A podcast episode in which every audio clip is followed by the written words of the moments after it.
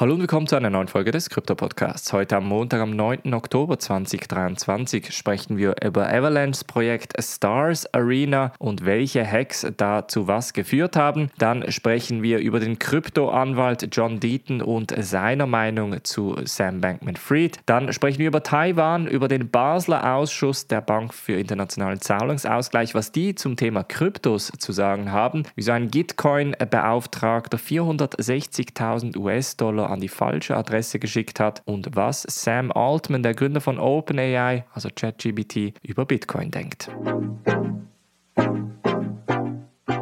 Springen wir in diese erste News Story und zwar war es sicherlich die größte News Story in den letzten Tagen. Zwar kam eine Kopie von Friend.tech auf den Markt basierend auf Avalanche. Das Ganze hieß oder heißt Stars Arena und wurde erstmal mit einem kleinen Hack begrüßt bei welchem der Avalanche-Gründer sagt, es wäre ein sehr kleiner Betrag gewesen, knapp 2000 US-Dollar seien gestohlen worden am etwa 5. Oktober. Danach hingegen kam es zu einem größeren Hack. Etwa zwei Tage danach wurden knapp 3 Millionen US-Dollar von Stars Arena gestohlen und dann hieß es dann plötzlich, das gesamte Geld sei weg. Stars Arena sagt und bestätigt, dass es eine Sicherheitslücke gegeben habe, welche ausgenutzt wurde. Die sei allerdings nicht die gleiche gewesen wie die vom Anfang. Denn beim Anfang hat eine Attacke relativ viel gekostet. Emin Gün Sera, der Mitgründer von Avalanche, sagt auch ganz klar, es hat den Attackierenden etwa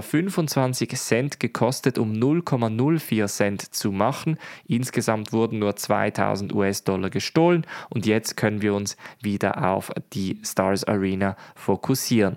Danach eben hieß es dann, 3 Millionen US-Dollar wurden gestohlen. Das Ganze wurde dann auch auf X entsprechend publiziert und da haben sie dann ganz klar gesagt, wir haben gesehen, dass es da eine entsprechende Sicherheitslücke gegeben hat. Allerdings wurden die drei Millionen eben nicht wegen der gleichen Sicherheitslücke gestohlen. In der Zwischenzeit konnten sie jetzt aber diese 3 Millionen US-Dollar von einem externen Investor wieder auftreiben. Ist jetzt da natürlich die Frage, ob Emin Günzer vielleicht auch hier eine Rolle gespielt hat und das Ganze querfinanziert hat. Denn er sagt auch von Anfang an, Stars Arena sei eine Technologie, die ihn extrem begeistere und deshalb sei er auch so dafür eingestanden. Aber nichtsdestotrotz bestätigt ist es nicht, dass der Avalanche-Gründer hier quasi mitfinanziert hat, diese 3 Millionen US-Dollar irgendwie zurückzuholen. Zeigt halt immer wieder Friend.tech, Stars Arena, aber auch neue Kopien. Es ist ein Risiko, diese Technologien auszuprobieren und vor allem auch Geld dafür auszugeben, denn das Modell funktioniert dann folgendermaßen, dass ein Influencer auf diese Plattform kommt und dass dann ein Nutzer Keys oder Teile oder Anteile, quasi wie Aktienanteile von diesem Influencer kaufen kann, um sich dann ein Recht einzuräumen, mit diesem Influencer zu kommunizieren. Wenn dann quasi das Ganze nicht mehr genutzt wird, sind halt auch diese Anteile nichts mehr wert. Aber die Idee ist halt, dass mit dem Wachstum des Influencers schlussendlich auch die Anteile mehr Wert haben. Friend.tech, welches lange auch wieder tot geglaubt wurde, scheint aber nach wie vor weiter zu existieren. Es gibt halt immer noch Leute, die darauf setzen, allerdings ist es nicht so populär, wie man damals angenommen hatte. Ganz interessant ist auch die Meinung vom Rechtsexperten John Deaton, der hat sich ja auch oft zum XRP-Fall entsprechend gemeldet. Der sagt jetzt auf X ganz klar, es sei eine absolute Katastrophe, wie Sam Bankman-Fried, der frühere FTX FTX-Chef von den Medien nach wie vor dargestellt wird. Er sagt ganz klar, Sam Bankman-Fried ist ein Betrüger, auch seine Eltern seien da entsprechend im Betrug involviert und auch sie treffe entsprechende Schuld. Und dieses Interview, welches von 60 Minutes gemacht wurde, unter anderem mit dem Wirtschaftsautor Michael Lewis, bei welchem er auch ganz klar sagt, dass FTX ja ein sehr gutes Geschäft gewesen sei, beziehungsweise auch aufgrund des Wachstums diese Katastrophe passiert sei. Also quasi nicht Misswirtschaft, nicht Betrug, sondern schlussendlich eben, dass man hier einfach zu schnell gewachsen sei. Und der Anwalt sagt hier ganz klar, nein, das stimmt nicht. Alle, die da eine solche Meinung vertreten, die haben entweder mitprofitiert oder haben eben ein gewisses Interesse daran, dass Sam Bankman-Fried freigesprochen wird. Jetzt sprechen wir noch nach Taiwan und sprechen sprechen über ein neues Kryptogesetz, welches sehr wahrscheinlich Ende November 2023 herauskommen wird. Jetzt hat Taiwan ja ähnlich wie Hongkong nicht nur politisch, aber auch wirtschaftlich eine spezielle Stellung und deshalb wird unter anderem auch genau darüber diskutiert, wie die Kryptobranche entsprechend reguliert werden soll. Es gab bereits einen ersten Entwurf für ein sogenanntes Sondergesetz im Zusammenhang mit der Kryptobranche. Jetzt wurden nochmal in einer zweiten Runde Akademiker, Kryptobranchenvertreter und Politiker eingeladen, um unter anderem auch darüber zu diskutieren, wie Taiwan Kryptowährungen entsprechend regulieren sollte. Denn natürlich möchte man schlussendlich auch Kryptoinvestoren schützen bzw. den Schutz gegenüber neuen Investoren entsprechend verbessern. Das kommt auch so ein bisschen als Antwort auf den Skandal, welcher in Hongkong passiert ist mit JPEGs. Darüber hatten wir auch vor ein paar Wochen noch gesprochen. Da kam es entsprechend zu einem Hack, beziehungsweise man geht davon aus, dass die Gründer mit dem Geld abgehaut sind und die waren halt in Hongkong anscheinend reguliert oder eben nicht reguliert. Denn sie haben angegeben, dass sie bei der Kommission angemeldet seien, waren das aber nie offiziell, hatten also nie eine Lizenz und haben dann trotzdem aus Hongkong heraus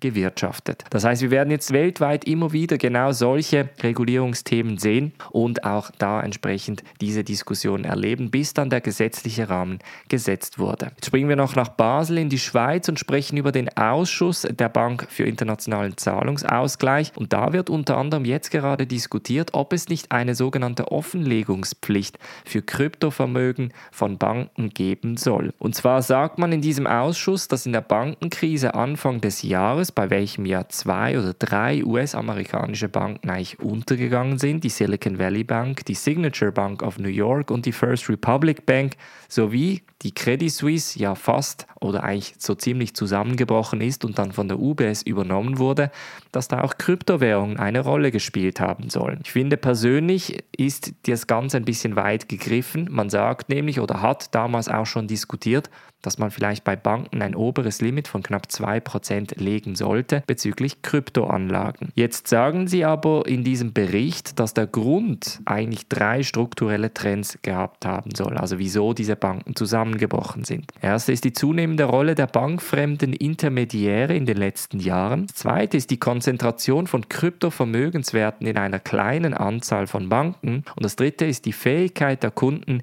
ihre Gelder aufgrund der zunehmenden Digitalisierung schnell schneller zu bewegen. Und ich glaube, genau der letzte Faktor ist ein sehr wichtiger Faktor, denn man unterscheidet natürlich diese Social-Media-Plattformen, bei welcher eine Message mal schnell viral gehen kann, dass eine Bank zum Beispiel bankrott oder insolvent sei und man dann relativ schnell eigentlich auf die Bank zugreifen möchte und das Geld herausnehmen möchte. Und als Kunde hat man natürlich jegliche Rechte darauf, denn als Kunde sagt man, das ist mein Geld, ich möchte das jetzt wieder entsprechend auszahlen lassen, aber die Bank hat natürlich mit diesem sogenannten Fractional Reserve Banking System die Möglichkeit, nur einen Teil der Liquidität in der Bank zu lagern und den Rest natürlich zum Wirtschaften zu brauchen. Das kann genau in diesen Krisensituationen dann dazu führen, dass ein sogenannter Bankrun entsteht und die Leute halt relativ schnell an ihr Geld möchten. Dass die Kryptowährungen hier eine Rolle gespielt haben sollten, das sehe ich ein bisschen, wie gesagt, sehr weit gegriffen. Von meiner Perspektive aus ist es sicherlich nicht ideal gewesen, dass die Signature Bank of New York da entsprechend eine der Hauptbanken gewesen ist, welche Kryptodienstleistungen abgewickelt hat, aber es war ja halt auch eine der wenigen Banken, die sich überhaupt getraut hat, diese Dienstleistungen anzubieten. Jetzt ist natürlich die ganze Diskussion offen, wer Wer kommt jetzt als nächste Bank und bietet diese Dienstleistungen an? In einem Idealfall hätten wir mehrere Banken, also sagen wir fünf bis zehn Banken, die diese Dienstleistungen anbieten können, um dann quasi das Klumpenrisiko entsprechend zu vermeiden. Aber dann zu sagen, dass die Kryptowährung da eine Schuld gewesen sei, finde ich persönlich nicht ganz korrekt. Dann sprechen wir noch über Gitcoin. Gitcoins Project Lead hat nämlich eine Transaktion von 460.000 US-Dollar an eine falsche Adresse geschickt. Und das Geld ist nun verschwunden, denn es ist eine sogenannte Unrecoverable Address, also eine Adresse, bei welchem keiner Zugriff hat. Und das ist genau so ein bisschen eines der Hauptschwierigkeiten der Kryptoindustrie nach wie vor. Die Adresse bzw. die korrekte Adresse einzugeben und dann doppelt und dreifach zu überprüfen, dass man keinen Fehler macht, vor allem bei solchen Beträgen, ist leider von der Nutzererfahrung halt immer noch so schwierig und so mühsam, dass diese Fehler immer wieder passieren. Und genau diese Fehler von diesen Fehlern hat natürlich jeder Retail-Investor genauso Angst. Wir kennen es alle, wenn wir von einer Kryptobörse auf unser Wallet Geld transferieren möchten, überprüfen wir die Adresse wirklich vier, fünf, sechs Mal und trotzdem passieren immer wieder solche Fehler. Dafür braucht es bessere Nutzer-Experience. Eine ENS-Adresse, also zum Beispiel irgendwie bluealpine.eth, wäre eine solche Lösung, um quasi genau dieses Adressenproblem entsprechend zu lösen. Und zum Schluss noch ein sehr spannendes Interview zwischen dem Podcaster Joe Rogan und Sam Altman. Er ist ja der Gründer von OpenAI und quasi auch dem Produkt ChatGBT. Es wurde unter anderem auch über Bitcoin diskutiert im Interview, das knapp zwei bis drei Stunden gegangen ist und wirklich eine gute Empfehlung auch von meiner Seite diesbezüglich ist, nämlich ein sehr, sehr spannendes Interview über die Zukunft der Technologie.